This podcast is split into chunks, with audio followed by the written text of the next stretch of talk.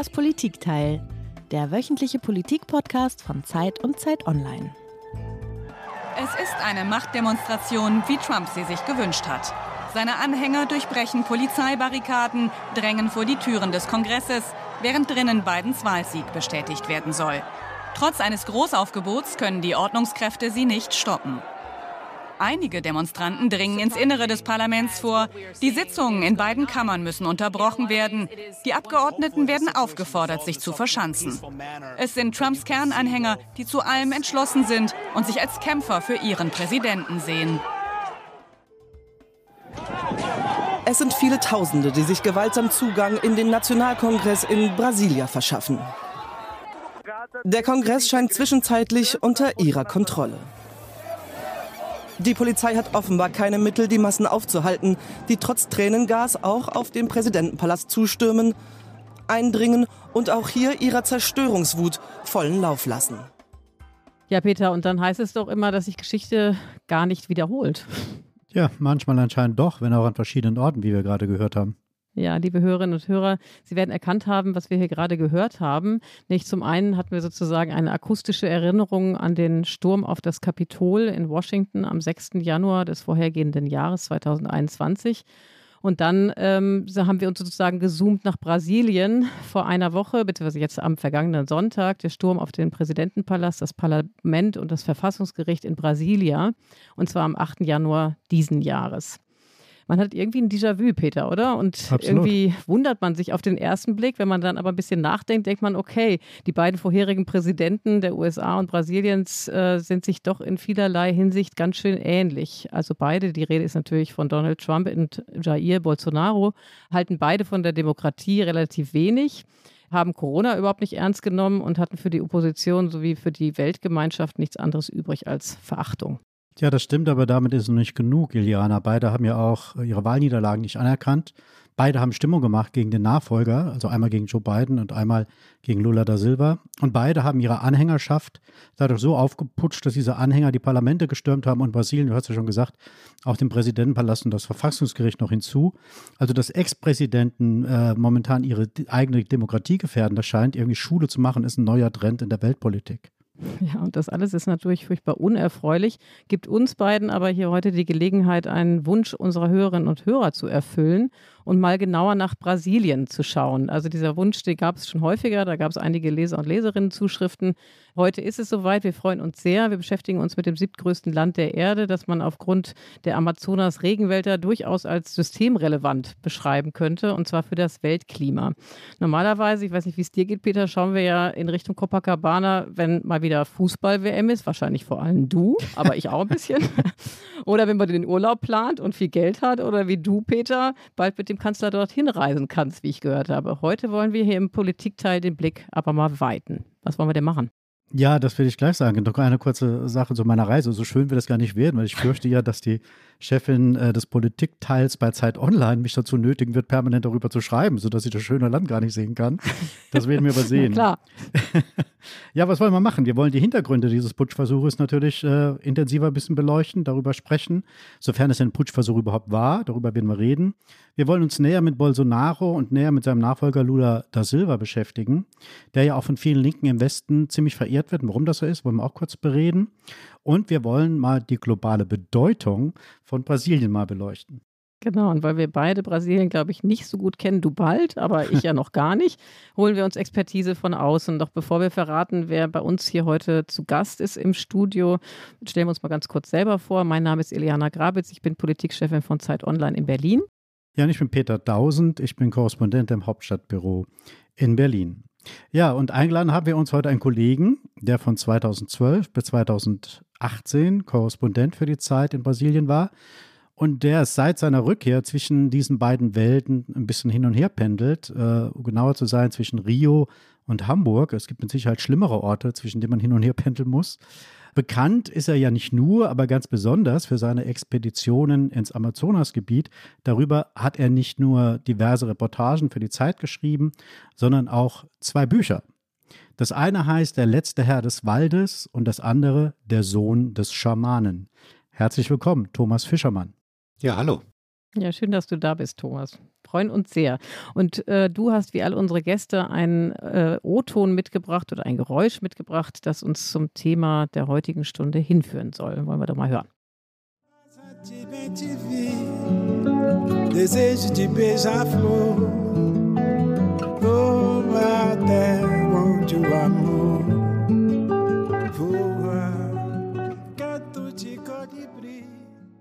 Oh, das ist ja fast so schön für dieses düstere Thema, was wir heute besprechen wollen. Was ist der Hintergrund dieses Liedes? Ach, das ist äh, ein ganz kleines Stückchen aus äh, einem Lied, das äh, mein früherer Flatmate äh, hier in Hamburg aufgenommen hat. Äh, der heißt äh, Jesse Gomez und gesungen hat Vado Barcelos, der wiederum sein Buddy ist. Es fällt einem so auf, auf der ganzen Welt, wenn man Brasilianerinnen und Brasilianer trifft, die können zum Großteil so wahnsinnig schön Musik machen. Äh, die haben eine unglaubliche Tiefe an musikalischem Wissen, die lernen ganz früh Instrumente und sie leben da in dieser Kultur drin, wo sie einfach Wunderschönes hervorbringen. Das ist das Lied Kolibri äh, von Jesse und äh, das ist so ein Dauerohrwurm bei mir und auch alle paar Jahre lege ich das Ding wieder auf und dann kommt es irgendwie wieder neu und ich kann es da wieder nicht loslassen.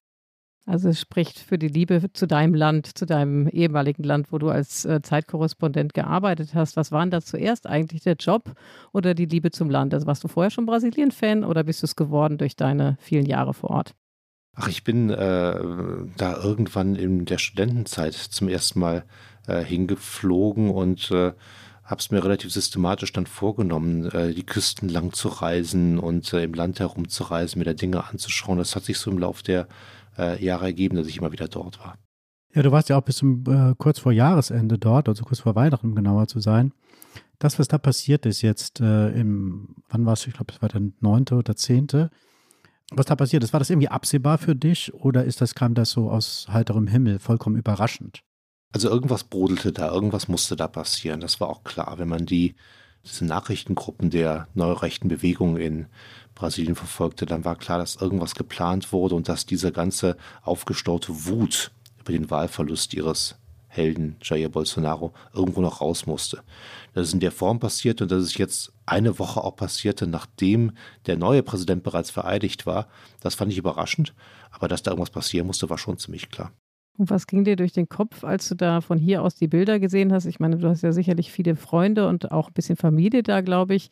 Hast du Schlimmeres befürchtet? Was, war, was waren deine Gefühle, als du sahst, was passiert ist am 8. Januar? Ich war erstmal etwas sauer, dass ich nicht selber vor Ort war, weil da will man als Reporter natürlich erstmal äh, selber zugucken. Äh, konnte man dann aber ganz gut ein Bild machen aus der Ferne, weil ich auch sehr viele andere Leute dann sprechen konnte, die dort vor Ort waren, die zum Teil auch dann mir schrieben, meine eigenen Eltern marschieren damit. Ich habe jetzt Angst um die, dass die hiermit festgenommen werden. Äh, andere waren eher im linken Umfeld äh, zuzurechnen, hatten Angst, sich da im Augenblick aufzuhalten, verschanzten sich dort irgendwo. Dagegen, glaube ich, in so einem Moment ganz, ganz viele Gefühle einem durch den Kopf. Und dann hat man aber eher so dieses Reporter-Denken dann, ich denke jetzt sehr, sehr kühl nach und analysiere es und versuche Informationen zusammenzusammeln. Also dieses, äh, dieses Fühlen schaltet man auch eine ganze Zeit lang aus. Es tut mir so furchtbar leid für dieses Land, weil äh, es denen jetzt schon seit vielen Jahren schlecht geht, weil es der Wirtschaft schlecht geht in Brasilien, weil das Land nicht richtig vom Fleck kommt, weil dieses Land, das mal sehr fröhlich und ausgeglichen und äh, äh, zen-meisterhaft relaxed daherkommen konnte für jeden Besucher im Augenblick mit seiner Anspannung versehen ist. Die Leute brüllen sich an, die Leute sind ungeduldig, die Leute hupen auf der Straße noch mehr als sonst.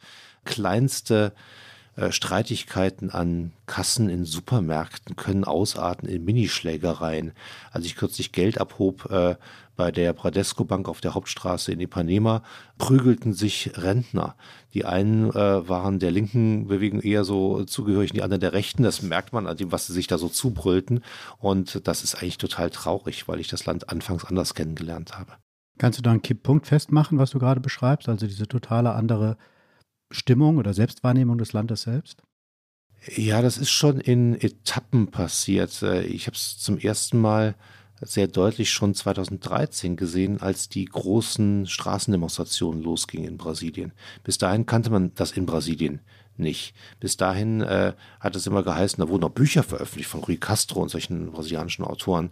Äh, Brasilien ist ein Land, das niemals eine Revolution machen wird. Brasilien ist ein Land, wo man sich immer am Ende des Tages an den Strand setzt, äh, ein Bier trinkt und wo arm und reich, schwarz und weiß äh, friedlich nebeneinander existieren. Das war immer schon eine Lüge, das war Selbstbetrug äh, eines Teils Brasiliens, vor allem des bürgerlichen Teils Brasiliens. Und das brach dann jetzt plötzlich völlig auf, 2013. Leute gingen massenhaft auf die Straßen, protestierten. Ja, so ein bisschen gegen die Regierung, aber eigentlich gegen alles. Die demonstrierten gegen ihr eigenes Land, demonstrierten gegen alles, was da passierte. Die Politiker waren korrupt und sie hatten nicht genug zu essen. Die Omnibusse waren zu teuer. Eine gewaltige Wut brach aus, wo man gar nicht so genau anfangs wusste, wogegen. Und das hat sich gehalten. Auf die Art und Weise ist dann 2016 die amtierende Präsidentin Dilma Rousseff in so einer Art Staatsstreich abgesetzt worden, mit Wut auf der Straße und Intrigen im Parlament. Dann kam der Bolsonaro äh, an die Macht und der Hass nahm noch weiter zu. Das hat dann immer weiter eskaliert. Wir werden da sicherlich gleich noch weiter darauf eingehen, auch auf die große Spaltung des Landes, wann sie angefangen hat. Das hast du jetzt schon so ein bisschen erläutert, aber auch was die tieferen Ursachen sind. Aber ich würde gerne an diesem Moment noch mal einmal kurz zurück zum Anfang unseres Podcasts, wo wir ja die Ereignisse jetzt in Brasilien verglichen haben mit dem Sturm auf das Kapitol in äh, Washington vor einem Jahr. Ist es eigentlich legitim, diese beiden Ereignisse ähm, zu vergleichen oder überwiegen doch die Unterschiede? Man konnte das ja in den Audioausschnitten, die er da vorgespielt hat, ganz genau hören. Das war ja geisterhaft parallel. Da sollten die gleichen Bilder und Eindrücke erzeugt werden. Und das ist aber auch so ein bisschen das Ziel gewesen. Ich kann mir vorstellen, dass äh, das auch deswegen so gleich klingt, weil der 8. Januar in Brasilien nicht möglich gewesen wäre ohne den 6. Januar in Amerika. Da wurde einfach das, was in Amerika bekannt wurde, nochmal neu gemacht in Brasilien. Deswegen muss man eigentlich fast mehr auf die Unterschiede gucken als auf die Gemeinsamkeiten, denn die Gemeinsamkeiten sollten erzeugt werden, die gleichen Bilder sollten erzeugt werden, aber die Unterschiede sind auch ganz klar. Es waren überhaupt keine Politiker vor Ort, dort in den Gebäuden, die jetzt gestürmt wurden. Es gab auch gar keine Chance darauf, dass dort eine Regierung umgestürzt wird, dass der Präsident äh, äh, verletzt wird, weil er war ganz woanders, war in einem völlig anderen Bundesstaat. Das hier war rein performant. Das hier war einfach um genau diese Bilder zu erzeugen. Und es hatte sonst keine Funktion. Ja, du nennst es ein Fake-Putsch in deinem Stück, das du aktuell für die Zeit geschrieben hast. Aber irgendeine Funktion muss er doch haben. Irgendeine Botschaft sollte davon ausgehen. Was ist das genau? Und was ist dann sozusagen die Langzeitwirkung dieser Bilder, die da erzeugt wurden? Hm.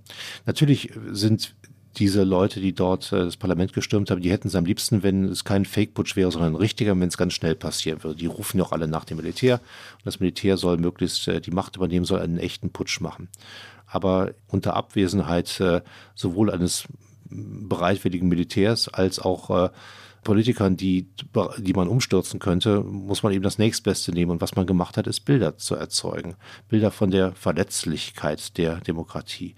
Solche Gebäude, äh, das sind ja sehr ikonische Gebäude in Brasilia, die dort gebaut sind. Die sollen ja imponieren. Die sollen ja auch äh, die Macht des Volkes, die, die Ehrfurcht vor der Demokratie verkörpern, architektonisch alleine.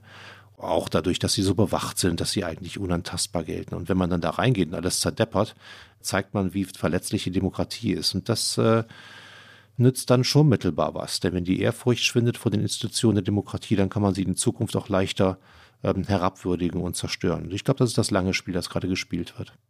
Und trotzdem stellt man sich ja die Frage, man muss es ja erstmal hinbekommen, so eine Bewegung auf die Beine zu stellen, die dann eben auch diese symbolischen Bilder äh, hervorbringen kann. Ne? Wer ist denn, wer sind denn diese Rebellen genau? Wer hat die organisiert und wie groß ist diese Bewegung? Also kannst du da mal so für ein Gefühl für vermitteln? Ja, das ist eine super Frage und äh, ähm, ich kann jetzt drei Stunden drüber reden, so, das ist, weil das wirklich sehr das kompliziert ist. Das, das geht nicht. Ich habe hab, hab, hab nee, schon nee, gesagt, ich habe so nur ganz Fragen. kurz. Ne? Drei Minuten maximal. Also erstmal ginge das alles nicht ohne die große Masse von Menschen, die wirklich unzufrieden sind in diesem Land. Und die circa 50 Prozent der, der Brasilianer, die glauben, dass Bolsonaro der bessere Präsident gewesen wäre und die dem Lula da Silva, seinem Nachfolger, auch nicht trauen, weil sie glauben, dass der korrupt ist und für viele Dinge verantwortlich ist, die in diesem Land auch schiefgegangen sind ohne diesen Groundswell ginge gar nichts. Die Leute, die jetzt diese 4000, 5000 Leute, die jetzt da rummarschiert sind, die sind großteils in Bussen rangeschafft worden. Und da beginnt es interessant zu werden. Das ist wohl von langer Hand vorbereitet gewesen, schon wochenlang vorbereitet worden, dass aus Bundesstaaten Brasiliens, wo auch besonders viele Bolsonaro-Anhänger wohnen, aus Paraná zum Beispiel, ganze Ladungen von Bussen von Bolsonaro-Anhängern hingebracht wurden und die sind dann dort radikal aufgetreten. Das ist auch finanziert worden, es hat auch ein bisschen was gekostet. Äh, das weiß man inzwischen bereits. Und da muss man nochmal sehen, dass es einen Unterschied gibt zwischen den Leuten, die da draußen standen und die in Fußballtrikots demonstriert haben und äh, sozusagen ihrem politischen Willen da Ausdruck verschafft haben und denen, die wirklich eingedrungen sind. Das waren nämlich bloß so ein paar hundert, die dann wirklich alles zerdeppert haben.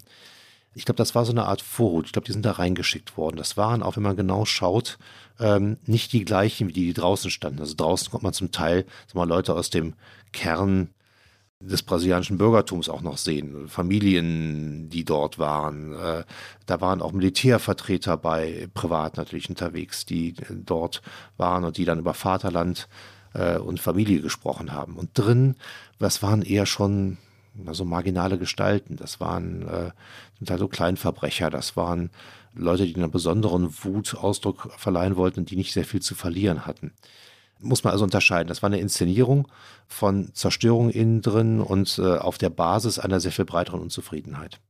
Ja, ich habe jetzt in mehreren Stücken gelesen über das, was am letzten Wochenende vorgefallen ist, dass halt in dem brasilianischen Fernsehen diese Bilder von der Zerstörung nicht zu sehen waren oder nur ganz, ganz wenig und aber primär die Bilder von diesen Menschen, von denen du gerade gesprochen hast, dieses eher bürgerlichere Publikum in, in Nationaltrikots der Seleção, der brasilianischen Nationalmannschaft, welche Rollen spielen die Medien da? Ist, äh, ist, das, ist das so geschlossen, dass die mehr oder weniger alle auf der Seite von Bolsonaro stehen, dass das passieren kann, dass diese Bilder nicht transportiert werden?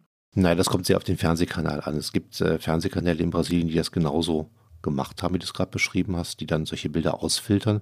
Findet übrigens auch hier statt in Deutschland. Es gibt äh, durchaus Medien aus dem rechten äh, Spektrum hier, die nur äh, solche Bilder gezeigt haben von ordentlich angezogenen, äh, Fußballtrikotierten hm. Brasilianerinnen und Brasilianern, die da so die Rampen hochliefen.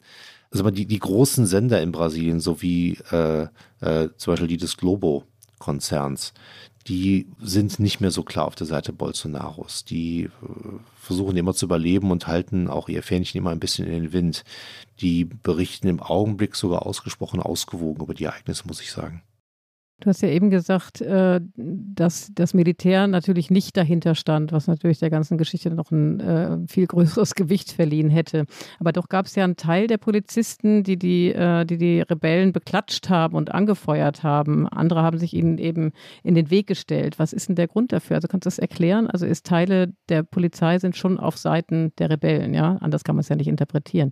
Das war auch der Eindruck, der erzeugt werden sollte. Das war, denke ich mal, den Planern des Ganzen auch sehr wichtig zu zeigen, dass ein Teil der Sicherheitskräfte in Brasilien nicht hinter dem neuen Präsidenten steht. Ähm, das ist auch äh, wirklich ein dickes Ding. Äh, schon als der äh, Lula da Silva gewählt wurde, gab es äh, direkt danach große Straßenblockaden von rechtsextremen Truckern die dann auch äh, wirklich äh, äh, Schlimmes angerichtet haben. Da kamen Ambulanzen nicht mehr durch, da brannte es zum Teil, da kam, wurden Versorgungslieferungen nicht mehr durchgelassen. Das war sehr kritisch. Und die Anweisung, dass die Polizei dies räumen sollte, der wurde oft nicht nachgekommen. Das war so das erste Zeichen, dass Teil der Sicherheitskräfte sich nicht verantwortlich dafür fühlen, was der neue Präsident ihnen sagt oder was, was die jetzige Regierung sagt, aber bereits im Sinne des neuen Präsidenten. Und das wurde jetzt wiederholt. Die örtliche Polizei im Regierungsviertel ähm, hatte offenbar keine ausreichenden Anweisungen, um diesen Ansturm der Demonstranten zu stoppen und dann später auch einzuhegen, hatten auch keine entsprechenden Kräfte zusammengezogen. Das äh, hat jetzt bereits dazu geführt, dass der frühere Sicherheitschef, der dort verantwortlich war für das Ganze, der das Ganze zu verantworten hatte, inzwischen mit Haftbefehl äh, gesucht wird. Der ist aber noch außer Landes. Äh, oder gestern Abend, als ich zum letzten Mal geguckt habe, war er noch außer Landes und wollte sich vielleicht aber stellen. Da musste dann Lula da Silva, der neue Präsident, die Bundestruppen reinschicken. Und dann wurde genau das Bild erzeugt, das die Demonstranten eigentlich haben wollten, dass der eine Teil der Staatsgewalt auf den anderen Teil der Staatsgewalt sozusagen quasi eindrischt. Mit dem Militär ist es noch komplizierter, weil das natürlich immer die stille Macht in diesem Land ist. Da gibt es einfach Leute, die einen Putsch gut gefunden hätten, die das auch bis heute sinnvoll finden würden. Äh, sind viele Reservisten bei, aber auch einige aktive Militärs.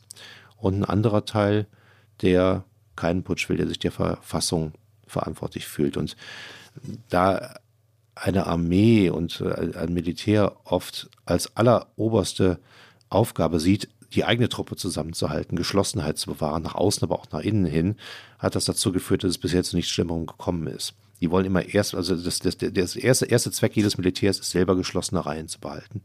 Aber da würde ich gerne mal direkt einhaken. Äh, Brasilien war ja schon mal eine Militärdiktatur zwischen 64 und 85. Das ist eine Zeit, die weitgehend vergessen ist. Was könnte denn passieren, dass letztendlich dann doch es zu einem, nicht einem Fake-Putsch kommt, wie am vergangenen Wochenende, sondern zu einem echten Putsch? Unter welchen Bedingungen wäre sowas vorstellbar? Hm, ich denke, dass das Land oft kürzer davor steht, als äh, man nach außen hin so, so sehen kann. Diese Militärdiktatur, du sagst schon sehr richtig, die, die ist schon fast vergessen. Die ist auch im Land nicht wirklich aufgearbeitet. Da gibt es nicht sehr viele äh, gute Erinnerungen dran, weil das Ende der Militärdiktatur unter anderem dadurch besiegelt wurde, dass eine neue Verfassung geschaffen wurde, eine Generalamnestie erlassen wurde für Verbrechen unter der Militärdiktatur und auch so in Schulbüchern des Landes oder in Informationssendungen, die man im Fernsehen sehen kann, findet dort eigentlich keinerlei Aufarbeitung statt. Man weiß relativ wenig über die Verbrechen dieser Zeit und es findet sehr stark in der Verklärung dieser Zeit statt. Das sei eine Zeit gewesen, in der man noch ohne Angst auf die Straße gehen konnte, da war es friedlich im Land und da gab es noch keine Korruption, was alles Unsinn ist. In dieser verklärten Zeit hat das Militär es dann geschafft, sich zu etablieren als eine Art letzter Ordnungsmacht im Land. Also wenn es hier schief geht, wenn der Politikzirkus in Brasilia nur noch Korruption hervorbringt, wenn die öffentliche Ordnung nicht mehr gesichert ist, dann muss das Militär eben einschreiten und sich wieder an die Spitze des Staates setzen und für Ordnung sorgen. Dann kann es ja danach wieder Demokratie geben. Das glauben ganz viele dort. Davon steht nichts in der Verfassung, aber es gibt auch viele Brasilianerinnen und Brasilianer, die glauben, dass es in der Verfassung drin stünde. Und auf die Art und Weise kann man natürlich jetzt arbeiten. Wenn man sagt, man schafft sehr viel Chaos auf den Straßen, Massendemonstrationen, Proteste, Zerdeppern des Regierungsviertels in Brasilia, dann wird der Ruf immer lauter, da muss da mal jemand durchgreifen, da rufen wir das Militär. Das ist äh, ziemlich pervers. Ne? Das, äh, also militärnah sich fühlende politische Gruppen machen Chaos, damit das Militär dann kommt und für Ordnung sorgt gegen das, was sie selber angerichtet haben. Das gab es in der Geschichte unseres Landes noch nie. Das ist ein Präzedenzfall. Aber diese Leute werden bestraft werden. Wir werden herausfinden, wer die Geldgeber dieser Vandalen sind, die nach Brasilia kamen. Wir werden die Finanziers finden. Und sie alle werden durch die Kraft des Gesetzes für diese unverantwortliche, undemokratische Geste, diese Geste der Vandalen und Faschisten bezahlen.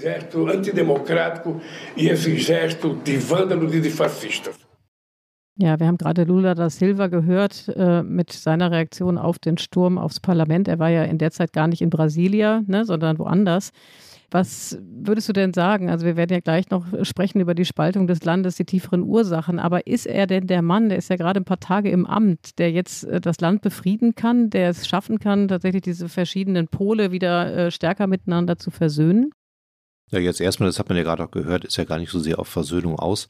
Das Versöhnungsprojekt ist erstmal ein bisschen aufgeschoben, jetzt greift er erstmal durch. Er benennt diese Leute als Faschisten, Vandalen, Nationalsozialisten und äh, geht äh, ruppig dagegen vor. Äh, sowohl mit Strafverfolgung als auch mit äh, entsprechendem Polizeischutz.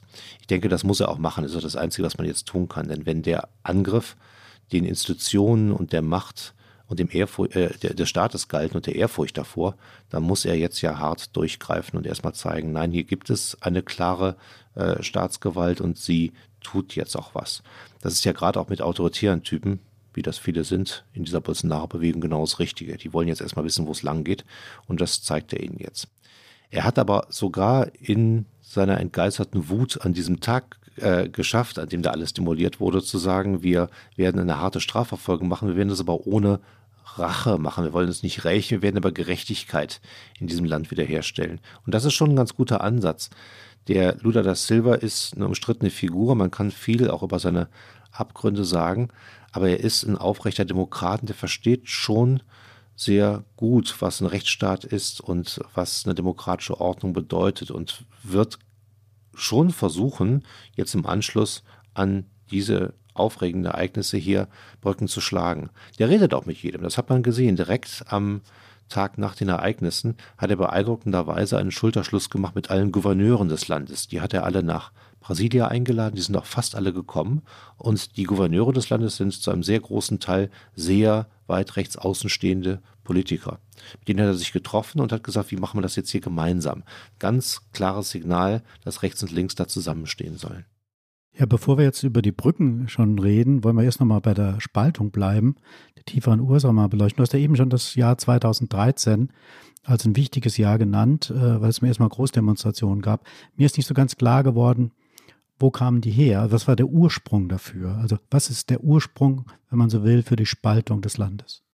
Ja, das ist eine Preisfrage. Da sind Bücher darüber geschrieben worden und so richtig, richtig, richtig hat es keiner verstanden, weil es so sehr viele verschiedene Strömungen sind, die da zusammenkommen. Wenn man 2013 bei diesen Demonstrationen dabei war, und ich bin da, bin da mitgelaufen, bin in diesen Gruppen gewesen, ist einem aufgefallen, dass es gar nicht die Bevölkerung als solche ist, sondern das war die wohlhabende Bevölkerung, das waren die Mittelschichten, das waren äh, hellhäutige Leute, was in Brasilien äh, dann oft heißt, dass sie einem höheren sozialen Status zugehörig sind. Dunkelhäutige Leute sind oft ärmer, leben häufiger als andere in den Armutsgebieten. Hellhäutige Leute leben in den bürgerlichen Vierteln und haben mehr Geld. Das ist so, so rassistisch ist die Gesellschaft in äh, Brasilien. Das ist auch die Realität. Und also es waren also jetzt die, die reichen Weißen, die da rumliefen. Und das ist interessant, weil die das Gefühl haben, dass sie in den langen Jahren der Regierung von Lula da Silva und Dilma Rousseff, äh, seiner Nachfolgerin, am meisten gelitten haben. Die haben einen relativen sozialen Abstieg erlebt. Die hatten immer automatisch mehr Geld als andere, die hatten immer automatisch einen Status, die hatten immer automatisch Ansehen. Ihre Kinder konnten immer automatisch auf die besseren Schulen gehen, später auf die Universitäten, die sogar umsonst waren. Und unter Lula da Silva fing das an, dass die sehr ausgeweiteten Sozialprogramme viele ärmere Leute plötzlich in bessere Schichten katapultierten. Und da kamen so Dinge, die fast Karikaturen sind, als Argumente hoch. Es ist immer schwieriger, eine Putzkraft zu finden. Haushaltsangestellte wollen jetzt plötzlich mehr Rechte und mehr Urlaub haben. Haushaltsangestellte sind mir schon in dem gleichen Restaurant begegnet, in das ich auch gehe. Haushaltsangestellte sind im Flughafen gewesen, haben einen Flug in die Heimat genommen, wo sie ihre Verwandten besucht haben, und ich musste in der Schlange hinter ihnen stehen. Solche Dinge wurden plötzlich wichtig für die Mittelschicht in Brasilien und daran hat sie eine Wut entladen. Die fanden das unfair und die haben das dem Lula da Silva angelastet. Und das ist bis heute ein Problem in dem Land. Ja, bevor wir gleich auf äh, Lula da Silva noch mal ein bisschen intensiver eingehen, wollen wir erstmal schauen, was sein Vorgänger eigentlich alles zu verantworten hat, weil es ist ja eine Person, die uns als sozusagen der Name begleitet uns schon lange Zeit, aber da wir ja nicht so oft nach Brasilien schauen, wollen wir doch mal genauer hinschauen. Und das hat Carlotta für uns gemacht und äh, Carlotta Wald. Und äh, Carlotta, erzähl uns doch mal, wer Bolsonaro eigentlich ist. Ja, gerne. Also der Rechtspopulist und ehemalige Präsident Brasiliens, Jair Bolsonaro, wurde 1955 in São Paulo geboren und er vereint unterschiedliche gesellschaftliche Gruppen hinter sich. Da sind wir jetzt gerade schon so ein bisschen drauf zu sprechen gekommen. Also radikale Christen, die sogenannten Evangelikalen, mächtige, sehr reiche Geschäftsleute, große Teile des Militär, aber auch Teile der Arbeiterklasse und Protestwähler. Und er selbst bezeichnet sich und seine politische Linie als autoritär konservativ und von Gott ausgewählt. Und als der riesige Korruptionsskandal um die Arbeiterpartei und Lula als potenziell Involvierten 2016, 2017 ans Licht kam, gelang es Bolsonaro, diese Empörung der Brasilianerinnen und Brasilianer für sich zu nutzen. Und auch dass Lula 2018 nicht bei der Wahl antreten durfte, kam ihm ziemlich recht.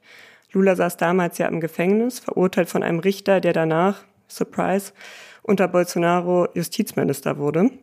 Und seine Regierungsjahre waren geprägt von homophoben, rassistischen und sexistischen Aussagen. Außerdem verherrlicht er durchgehend die Militärdiktatur, über die wir eben gerade auch schon gesprochen haben.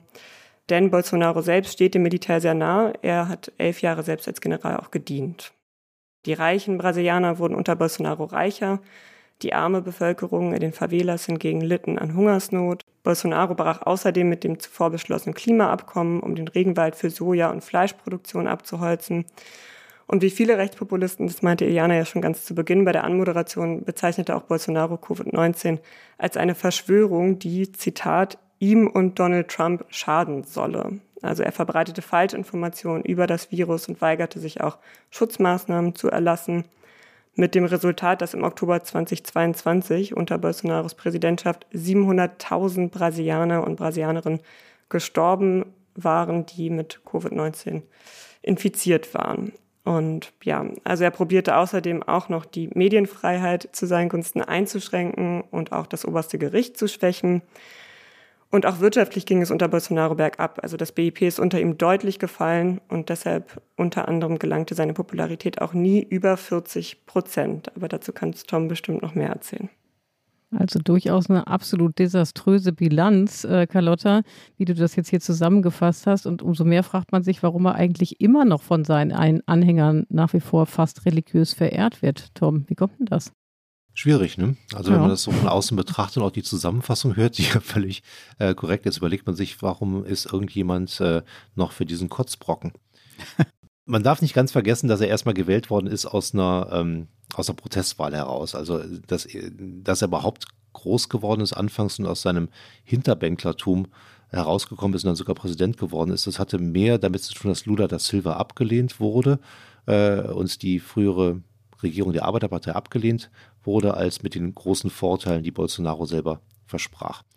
Das Land kam aus so einer Stimmung raus, wo allgemein gegen alles protestiert wurde, wo auch für alles, was schlimm war, was sehr universell war, äh, die Arbeiterpartei verantwortlich gemacht wurde, weil die sehr lange an der Macht war.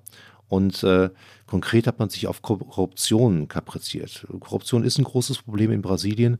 Unter Lula da Silva hat es auch einige sehr große Korruptionsskandale gegeben, die sehr publik geworden sind. Dafür wurde er zumindest politisch verantwortlich gemacht, aber auch persönlich verantwortlich gemacht. Und äh, ähm, weil das mit der Korruption als das große Problem des Landes also fast hysterisch übersteigert wurde im Bewusstsein der Leute. Äh, dass das das einzige große Problem sei, äh, ist der Hass auf Lula und die Arbeiterpartei irgendwann sehr groß geworden und äh, die mythische Figur eines äh, Retters des Vaterlandes, der Jair Bolsonaro heißt und mit, mit dem mittleren Namen auch noch Messias heißt. Er heißt Jair Messias Bolsonaro. Das war eine gute Geschichte.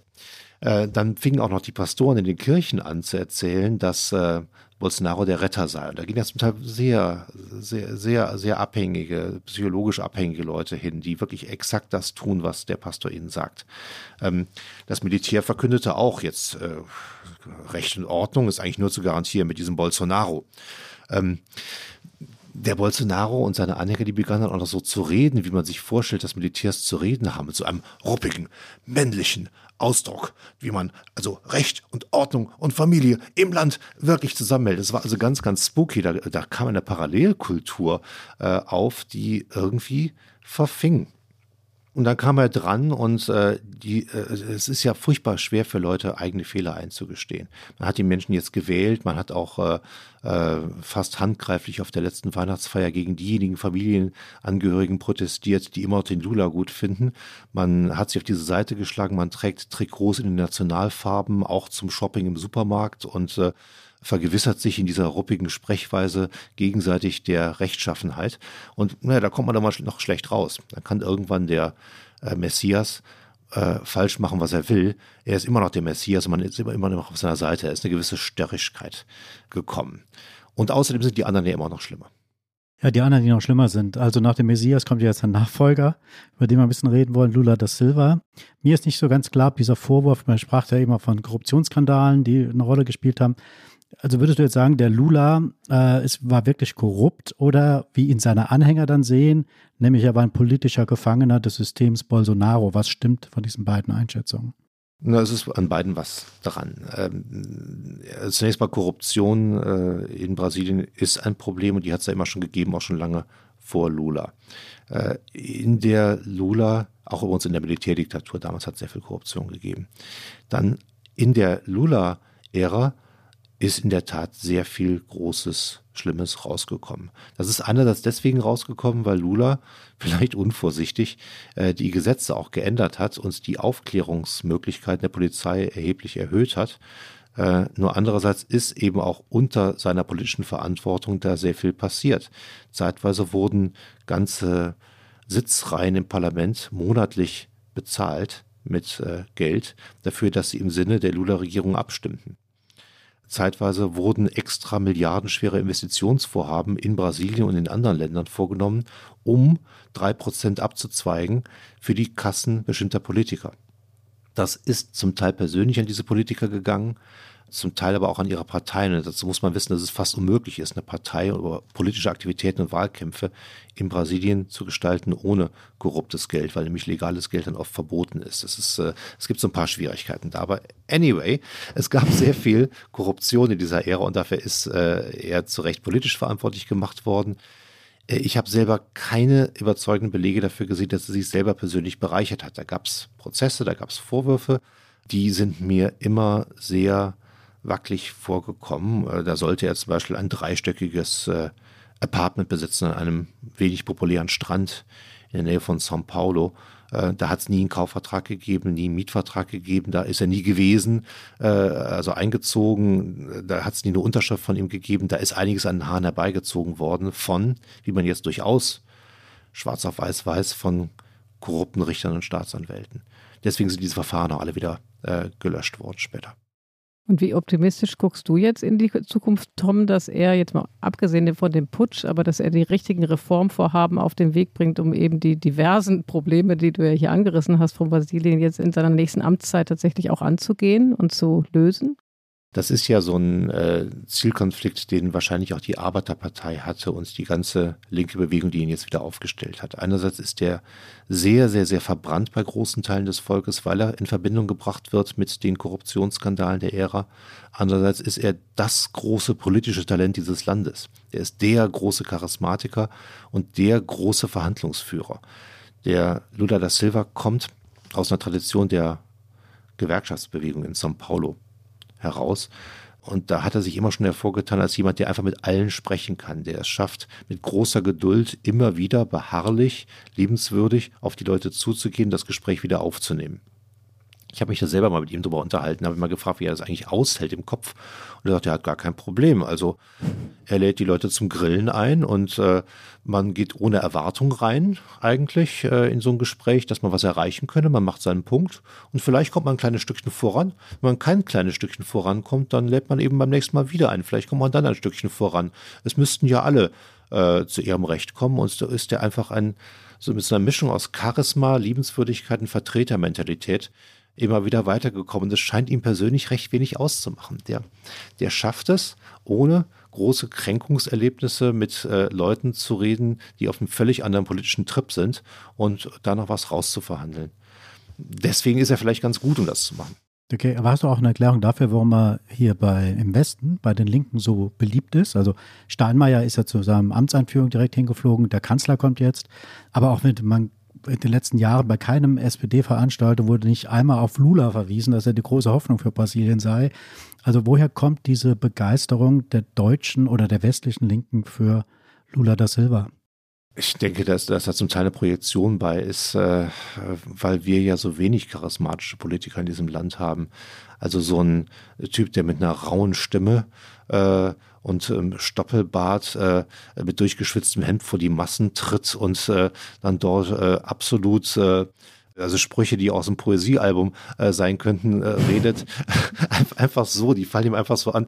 Das fehlt mir persönlich bei Olaf Scholz immer so ein bisschen. da stehst du nicht allein. ja, wenn man sich das vorstellt. ich muss trotzdem noch einmal nachhaken. Also ich habe jetzt verstanden und das äh, ist ja auch durchaus nachvollziehbar, dass er so von seiner Haltung, von seinem Charakter, seinem Charisma durchaus jemand sein könnte, der vielleicht auch diese Pole mehr versöhnen kann als andere. Aber am Ende geht es ja doch auch um Inhalte. Von daher vielleicht nochmal so zwei, drei Sätze dazu. Also hat er denn die richtigen Reformen in seiner Agenda, um jetzt die hohe Kriminalität in den Griff zu kriegen, um die Korruption anzugehen oder um das Dritte anzusprechen, worüber wir dann jetzt in der zweiten Hälfte oder in den verbleibenden 20 Minuten unseres Podcasts reden wollen, über die Abholzung des Regenwalds, ne? Ähm, da die entsprechenden ähm, äh, nötigen Maßnahmen zu ergreifen. Also kannst du da nochmal so ein bisschen umreißen, ob wir da gute Hoffnung sein können, abgesehen von seinem Charisma? Ja, das Charisma ist wichtig, weil er damit halt eben Dinge, Dinge durchsetzen kann, Dinge auf die Straße bringen kann. Ja, total, total. Der ist halt ein klassischer Sozialdemokrat. Der analysiert die meisten Probleme, die es in diesem Land gibt, aus so einer sozioökonomischen Brille heraus. Und das finde ich persönlich gar nicht so falsch. Er legt großen Wert darauf zu sagen, dass die Ärmsten des Landes keinen Hunger leiden dürfen und dass die nicht ganz so ärmsten Leute des Landes eine Aufstiegschance brauchen, dass Bildung ausgebaut werden muss, dass Leute eine Chance haben müssen, ihre Kinder zur Schule zu schicken und dann aber auch eine Aussicht darauf sehen müssen, dass es den Kindern deswegen, weil sie gut in der Schule waren, auch äh, im Leben mal besser gehen wird. Das sind so klassische sozialdemokratische äh, Vorstellungen, die für das Land wahrscheinlich äh, ganz hilfreich sind. Denn unheimlich viele der Probleme, über die wir dort sprechen, auf allen möglichen Dimensionen sind oft zurückzuführen darauf, dass Leute nicht genug Geld haben, nicht genug Hoffnung sehen, nicht genug äh, Resultate dadurch erzielen, dass sie sich als brave, arbeitende Bürger in die Gesellschaft integrieren. Dadurch kommt ja dann die Kriminalität irgendwann, dadurch kommt zum Teil die Umweltzerstörung da ist sehr viel. Er sich darauf kapriziert, statt äh, irgendwelche pseudoreligiösen äh, Erklärungen abzugeben oder alle anderen zu beschimpfen, das, das ist ein Fortschritt für das Land, klar. Okay, da wollen wir uns in dem Rest, Willi Jana hat schon angesprochen, äh, damit befassen, warum, mit zwei Dingen, glaube ich, befassen eher. Zum einen, warum äh, Brasilien systemrelevant ist für das System Erde. Und zum anderen darf Tom noch ein bisschen was erzählen, was er halt als besonders beeindruckend empfunden hat in seiner Zeit als Brasilien und was er auch immer noch beeindruckend findet, weil er nach wie vor da ist. Und darüber wollen wir zunächst einmal reden oder wir wollen zunächst einmal was dazu hören. Die Amazonasregion ist mit mehr als 5,5 Millionen Quadratkilometern das größte zusammenhängende Regenwaldgebiet der Erde, eine Fläche deutlich größer als die gesamte EU. Es gilt als wichtiger Speicher von Kohlendioxid. Der Amazonas-Regenwald gilt auch als größte Klimaanlage der Welt. Die Sonne lässt riesige Mengen Wasser aus dem Regenwald verdunsten. Ein einzelner Baum kann bis zu 1000 Liter pro Tag abgeben. Diese gigantische Menge Feuchtigkeit wird in Wolken gebunden, die für eine Kühlung der globalen Atmosphäre sorgen. Ja, unter Bolsonaro wurde ja sehr viel abgeholzt. Sie haben immer wieder hier auch darüber berichtet in den Medien. Wie ist denn jetzt der Stand der Dinge? Wie dramatisch ist das, was momentan über den Amazonas zu sagen ist, Tom? Ja, wenn man im Amazonas ist, und da bin ich wirklich äh, äh, immer dann, wenn ich kann, hat man erstmal den Eindruck, dass sie noch jede Menge Bäume haben. Das ist ja ein Gebiet, wo man mit dem Flugzeug äh, drüber fliegen kann, eine Stunde lang nichts als Baumgruppen sieht. Das ist gigantisch groß. Aber dann wird einem auch immer klar, wie wichtig das ist, diese Region fürs Weltklima. Also dieses ganze Wasser, das dort aufgesaugt wird, äh, alleine, das dann gepuffert wird und so, das, äh, das muss man sich mal vorstellen. Wenn man dann runtergeht, wenn man dann nicht über den Baumkuppen ist, sondern unten auf dem Boden ist im Amazonas, wenn man dann sieht, wo überall Wasser gespeichert ist, wo, wo kleine Flüsse sind, wo äh, es regnet und dann wieder verdunstet und überall Frösche rumhüpfen, das ist, das ist ein Irrsinn. Man, man kann sich das irgendwo so vorstellen. Und trotzdem, obwohl das so groß und unangefochten aussieht und so eine mächtige Natur zu sein scheint, sind es da seit den 70er Jahren circa 20 Prozent Fläche verloren gegangen, sind einfach abgeholzt worden und weitere 20 Prozent, wahrscheinlich sogar mehr, sind so degradiert. Das heißt, da ist schon so viel zerstört worden, dass es nicht mehr vernünftig als Ökosystem funktioniert. Und das ist zu viel. Die äh, Waldsystemforscher, die dort arbeiten, die Naturexperten, die Klimaexperten sagen, dass äh, jetzt 20 Prozent des Waldes weg sind. Wenn dann irgendwann 25 Prozent weg sind, dann geht das nicht einfach so weiter, dass dann 26 Prozent weg sind, 27 Prozent, 28 Prozent, sondern mit einem Mal kippt es dann. Dann verwandelt sich der Großteil dieses Amazonaswaldes in eine Steppe. Da wird da kein Wasser mehr gebunden, dann vertrocknet alles, dann kommt eine ganz andere Vegetation und dann ist es wirklich ein Problem fürs Weltklima. Und da stehen wir jetzt. Es muss jetzt dringend äh, aufgehört werden mit dem Abholzen und äh, wahrscheinlich mehr. Man redet jetzt davon, dass wieder aufgeforstet werden muss zum Teil.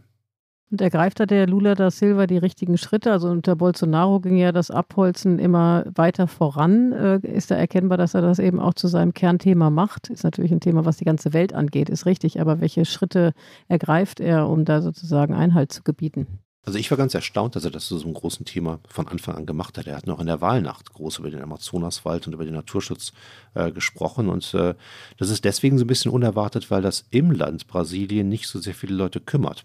Er ist recht nicht in seiner Klientel. Also Arbeiter in São Paulo oder ärmere Menschen im Nordosten Brasiliens, die ihn viel wählen, äh, die kümmert das nicht so doll mit dem Amazonaswald. Das war für ein internationales Publikum gesagt worden, aber er hat angekündigt, dass er erstens die Entwaldung weit zurückfahren will und äh, zweitens auch äh, Programme sich überlegen will, um wieder aufzuforsten und eine neue Bioökonomie zu schaffen im Amazonaswald. Bei der der Wald stehen bleibt, man trotzdem wirtschaftlich was davon hat. Er sagt das unter anderem deswegen, weil das Image Brasiliens so furchtbar schlecht geworden ist in den letzten Jahren, weil Bolsonaro mutwillig den Amazonaswald hat zerstören lassen, weil das eine Klimagefahr ist. Das gefällt vielen Leuten im Ausland nicht. Das hat Brasiliens Image sehr stark zerstört. Und zweitens, weil er Geld will von der internationalen Staatengemeinschaft. Er will das Aufforsten und den Schutz des Waldes auch international finanzieren lassen. Und deswegen tritt er überall auf. Noch bevor er Präsident geworden ist, ist er, ist er zur Klimakonferenz geflogen nach Kairo und hat dort äh, gesprochen. Ja, was kann man machen? Was kann er machen? Er wird sicherlich äh, äh, zunächst mal mit dem aufhören, was Bolsonaro gemacht hat, nämlich dazu zu ermutigen, den Regenwald abzuholzen. Bolsonaro hat ja richtig gesagt, Goldgräber, Holzfäller, das sind die fleißigsten Leute in diesem Land, die sollen mal bitte schön da ausschwärmen äh, und auch die indigenen Völker bitte vertreiben, die würden zu viel Platz in Anspruch nehmen und wie im Zoo leben wollen, das könnte es in einem modernen Brasilien nicht mehr geben. Das hört jetzt erstmal auf. Zweitens äh, baut er die Behörden wieder auf was noch eine lange Aktion wird. Die Umweltschutzbehörde, die indigenen Schutzbehörde, die werden wieder aufgebaut, indem sie unter Bolsonaro quasi abgeräumt worden sind und äh, die Budgets komplett zusammengestrichen worden sind. Drittens wird er sicher die Polizeikräfte hinschicken in Amazonas, um Goldgräber und äh, Holzfäller an vielen Orten zu vertreiben. Das klappt auch. Also wenn man da eine entschlossene Polizeitruppe hinschickt, dann kann man die auch vertreiben. Und viertens wird er versuchen aufzuforsten. Für den Erhalt des Regenwaldes spielen ja auch die indigenen Völker eine größere Rolle. Kannst du uns das ein bisschen erleuchten, inwiefern das äh, damit zusammenhängt? Ja, wenn man mit dem äh, Flugzeug über den Amazonas fliegt oder besser noch aus dem Satelliten drauf guckt, dann sieht man immer wieder diese großen Flächen, wo es dunkelgrün ist. Da, das sind Baumkuppen und das Einzige, was die Baumkuppen unterbricht, sind so Flussläufe, so gewundene Flussläufe. Da ist Natur intakt. Äh, und ringsherum ist sie dann oft degradiert. Da sind dann Felder dort, da sind Brachen dort, da sind Wüsten entstanden.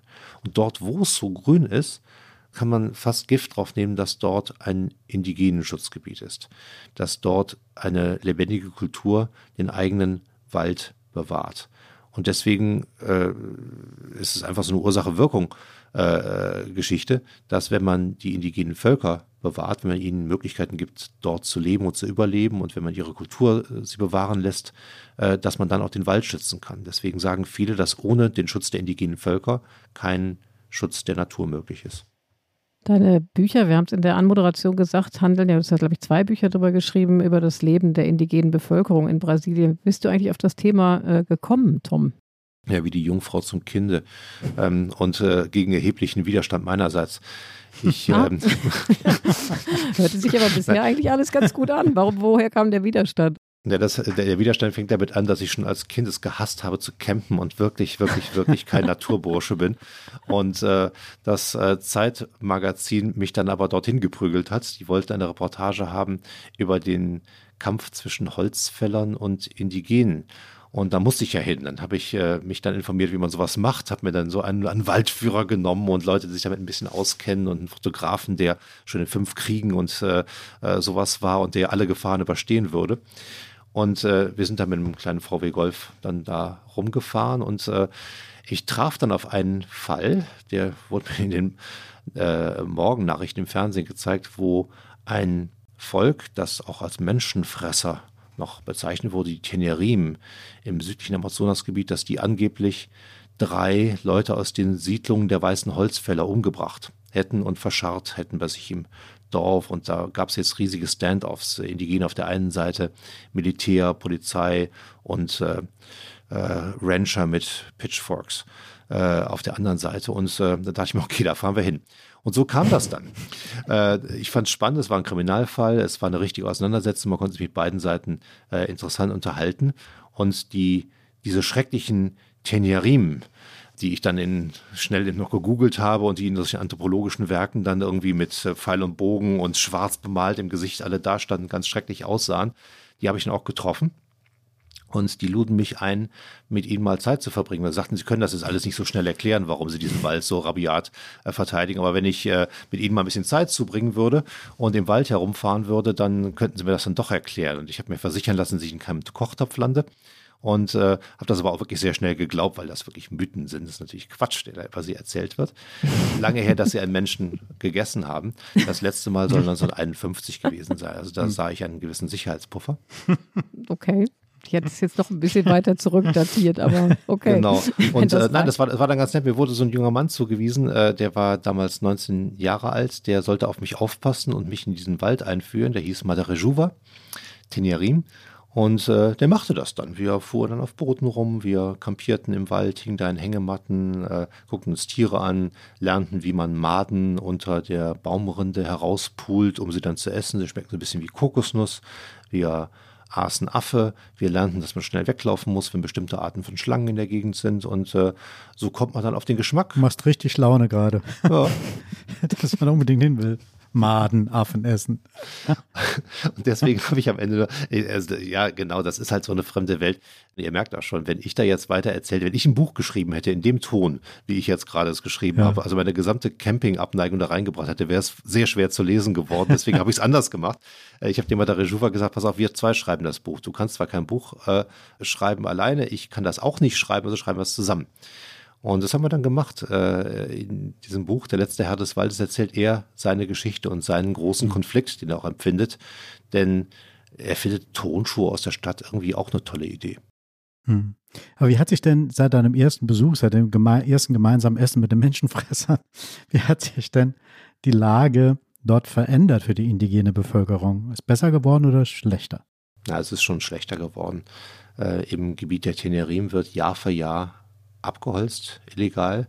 Da ähm, wird Brand geschatzt von Viehwirten, die dann ihre Rinder dort durchtreiben wollen. Und es gibt auch immer wieder gewaltsame Auseinandersetzungen dort. Ich habe jetzt zuletzt äh, äh, mich mit einem anderen Volk befasst, das ganz weit im Nordwesten des Amazonaswalds sich aufhält. Das sind die Huhutini. Die haben mich interessiert, weil sie erstens in so einem Gebiet leben, wo noch wirklich satte Natur ist. Da ist noch gar keine richtige Zerstörung zu sehen von außen äh, zumindest betrachtet. Dort ist auch noch die alte Kultur ganz lebendig. Dort nimmt man so extreme Psychodrogen, die man aus Baumrinden macht. Man äh, äh, macht Geisterreisen als Schamane, man heilt, man äh, äh, tötet andere Menschen mit Gedanken. Also da ist noch so richtig äh, alte mythische Welt intakt. Und doch, wenn man dann vor Ort ist, merkt man, wie die Zerstörung bereits kommt wie das Dorf auch eine Schmugglerroute für Kokainschmuggler aus Kolumbien ist, wie dort Kriminalfälle stattfinden und so. Es beginnt bereits dort zu degradieren.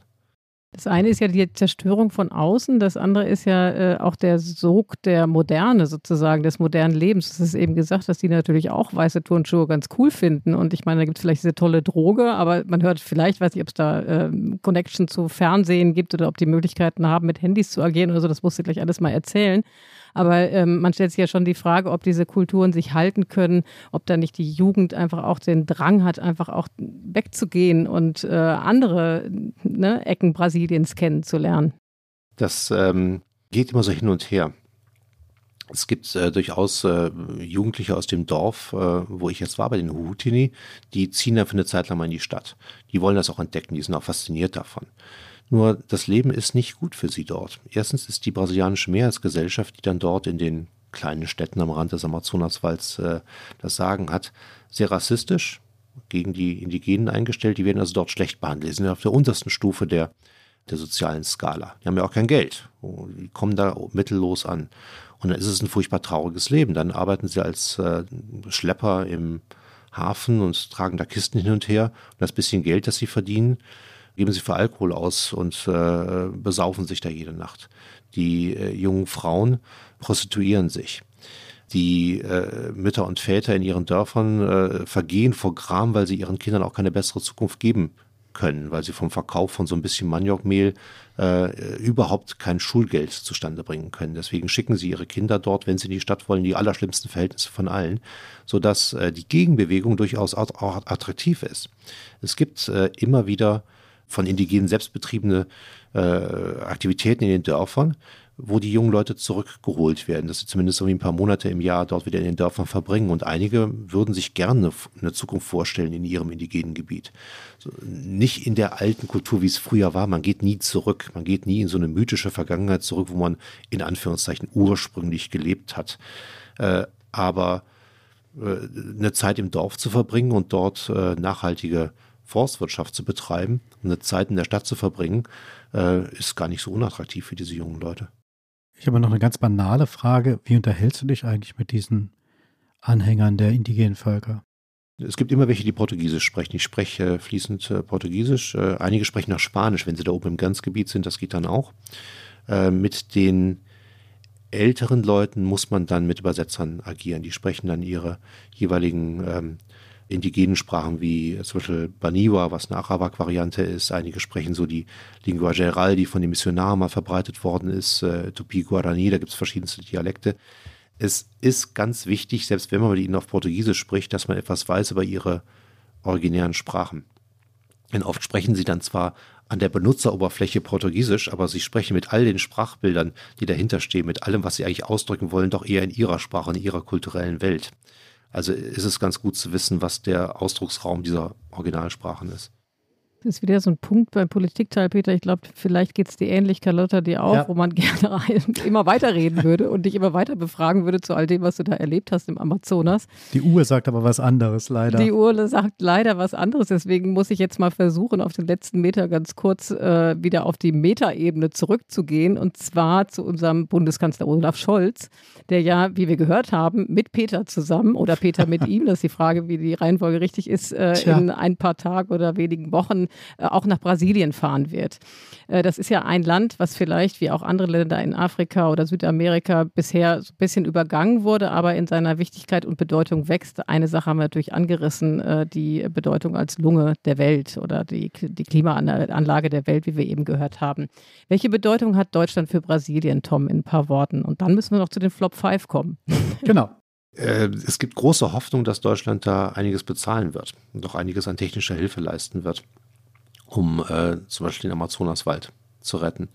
Es gibt ähm, da auch Erfahrungen mit. Es, äh, vor allem die Norweger haben den Amazonasfonds aufgelegt äh, vor einiger Zeit, so mit Brasilien, wo sehr viel Geld, also Milliardensummen, äh, daran investiert werden, dort Projekte zu machen und Naturschutz zu betreiben, nachhaltige Wirtschaft auszuprobieren. Also das ist relativ wichtig und die Deutschen haben sich immer daran beteiligt. Norwegen und Deutschland sind die beiden Länder, die damit am wichtigsten sind. Deswegen ist alleine das schon mal relativ wichtig. Was das ganze Land betrifft, es gibt sehr viele wirtschaftliche Verbindungen, die zum Teil historisch gewachsen sind. Es gibt ja diese großen Einwanderungsgebiete von Deutschen im Süden Brasiliens, die sind so um 1910 herum großteils dort schon angekommen.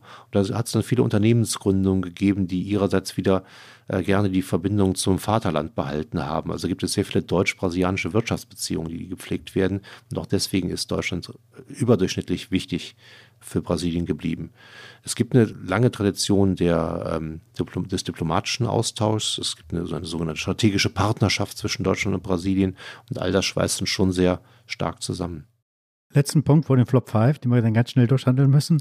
Scholz reist ja auch dahin. Er reist ja nicht nur nach Brasilien, er ist in anderen Ländern Südamerika unterwegs, aber ist prinzipiell momentan unterwegs, viel in Ländern Lateinamerika, in äh, Asien, in Afrika um halt auch dieser Erzählung von Putin entgegenzuwirken, an dem Krieg in der Ukraine ist äh, der Westen letztendlich schuld. Wie hat sich eigentlich Brasilien in diesem Konflikt positioniert? An welcher Seite stehen Sie da? Brasilien hat eine interessante diplomatische Tradition. Äh, das ist sozusagen, die haben sozusagen einen Fundamentalismus in der Frage, dass sie mit allen Seiten immer reden und für alle Seiten Verständnis haben.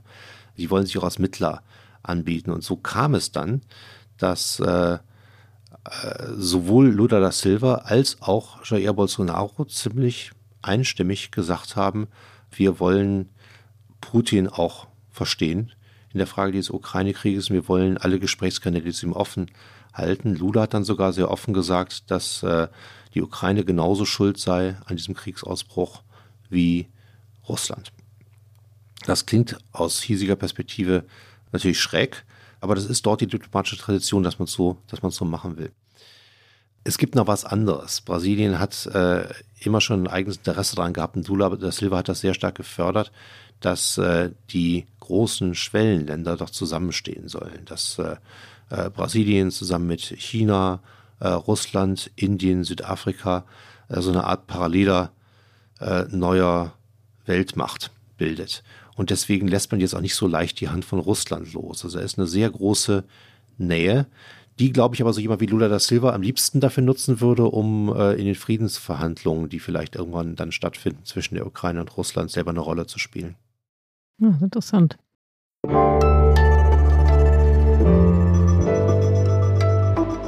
Die Flop 5. So, ähm, jetzt müssen wir, glaube ich, wirklich auf die Tube drücken, haben aber noch unsere beliebte Kategorie, Tom, der Flop 5 vor uns, nämlich äh, würden dich bitten, fünf Phrasen, Klischees, Sätze uns zu nennen, die dich so richtig nerven, wenn es um dein Lieblingsland Brasilien geht. Fang doch mal an mit dem ersten Flop. Ja, äh, mache ich mal ganz kurz. Also ich, äh, ich mache das, ich kürze es dann so dadurch ab, dass ich einfach schon sage, wie, wie man es richtig denken sollte. Also Caipirinha macht man nicht mit braunem Zucker. Das ist eine Ferkelei, das muss aufhören. okay. Weißer Zucker oder gar kein Zucker. Nee, man nimmt äh, weißen Rohrzucker oder so, äh, so äh, leicht gebleichten äh, Rohrzucker. Es muss halt Rohrzucker sein, aber bitte nicht diesen braunen Zucker. Gilt das auch für Mojito eigentlich? da ist brauner Zucker schon okay oder auch nicht? Oder ist das nicht dein Gebiet? ich glaube, äh, das gilt da auch genauso. Man nimmt wirklich, also Leute nehmen weißen Zucker, das ist, äh, da habe ich keine Geduld sonst für. okay, wieder was gelernt. Okay. Flop 2, Tom. Flop 2. Im, Im Amazonaswald sitzen keine Schamanen und warten darauf, dass irgendwelche Leute aus dem Westen kommen, um geheilt äh, zu werden. Das äh, sind dann absolut sicher Touristenschamanen. Da muss man sehr aufpassen. Das hat keinen Sinn. Macht das nicht. Okay. Peter, hast du gehört? Ja. Flop 3. Drittens, das Girl vom Ipanema ist heute 77 Jahre alt und wohnt in einem Mittelschichtsapartment in São Paulo. Die ist sehr nett und sehr freundlich und erzählt sehr gerne über ihr Leben. Das war der berühmte Song, muss man vielleicht für Leute erklären, die das nicht kennen. Das, das Girl, Girl von Ipanema, ja, das, das kennt man, ja, oder? Ich schon. Ach, das Girl, okay, okay, okay, ich hatte den Anfang nicht verstanden. Okay, alles klar, okay, okay. Gleich muss es singen, Peter. Also, wo sind wir jetzt? Vierter, vierter oh, Flop. Vierter, genau. Ja, wir reden schon über Musik hier und wir haben auch schon anfangs äh, erwähnt, dass die Brasilianer alles dieses riesige Musikverständnis und diese große hm. äh, musikalische äh, Welt haben. Aber eine der absolut beliebtesten Musikrichtungen in Brasilien ist eine der schlechten, schlechtesten Musiken der Welt. Das ist der Sertanejo. Das ist so ein grauenhafter Cocktail aus äh, äh, Akkordeon, äh, extrem tanzbaren, also wirklich für ganz blöde, betrunkene tanzbaren Rhythmen äh, und äh, nicht auszuhaltendem äh, meistens Herrengesang. Davon kann man nur abraten, da muss man sich von fernhalten, wenn man nach Brasilien reist. Keinen Sertanejo hören. Und fünftens, äh, das Gerücht, dass Anaconda-Schlangen bis zu 18 Meter lang werden, ist Quatsch. Die werden höchstens 6 Meter lang. Jetzt haben wir eine Stunde lang über Brasilien geredet und ich glaube, abgesehen von der Anmoderation von Ileana, fiel das Wort Fußball nicht einmal. Das ist ja irgendwie auch sehr seltsam, oder? Mich wundert das überhaupt nicht. Also mich auch nicht. Carlotta, wie geht's dir?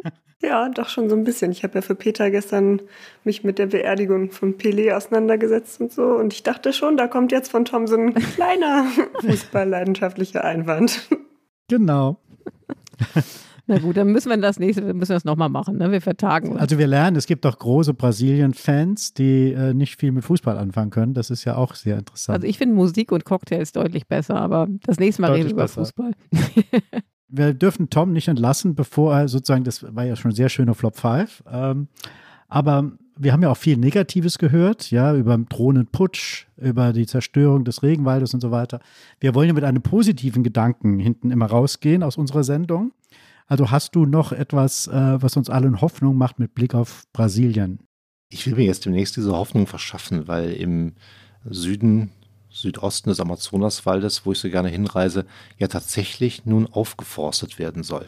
Da gibt es tatsächlich die ersten Projekte, bei denen internationale NGOs, Waldunternehmer, Regierungsinstitutionen gemeinsam versuchen wollen, kann man da Wald wiederherstellen, sozusagen Urwald Fake-Urwald wiederherstellen. Äh, lohnt sich das auch? Kann man das wirtschaftlich bewirtschaftbar machen, ohne so große Monokulturen zu schaffen, ohne solche Waldbausünden zu schaffen, wie wir das manchmal in Deutschland machen? Und ich will mir das anschauen gehen und ich, äh, ich hoffe sehr darauf. Meine Hoffnung ist, dass mir das Hoffnung machen wird, dass ich sehen werde, dass es funktioniert. Ich glaube, da hoffen wir alle mit, oder? Hört sich gut an. Wir werden bestimmt drüber lesen, Tom. Gehe ich mal von aus.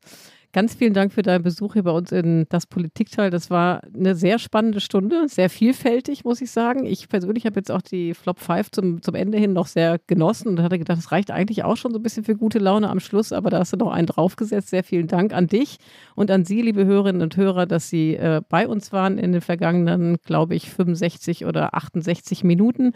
Wenn Sie Kritik haben, uns loben wollen, wenn Sie uns Themen mitgeben wollen, über die wir gerne sprechen sollen hier, dann schreiben Sie uns bitte an unsere E-Mail-Adresse Adresse daspolitikteil.zeit.de.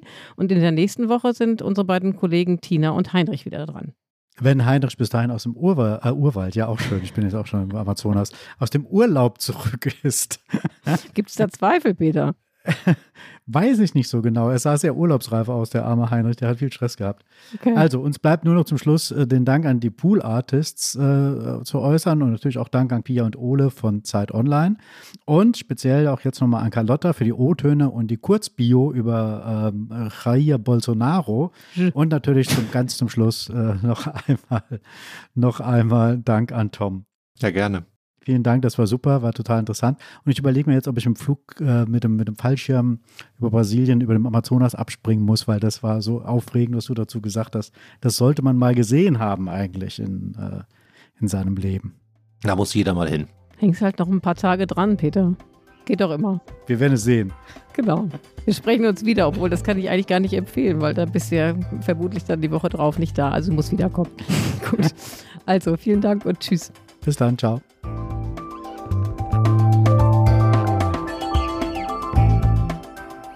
Das Politikteil ist ein Podcast von Zeit und Zeit Online, produziert von poolartists.de.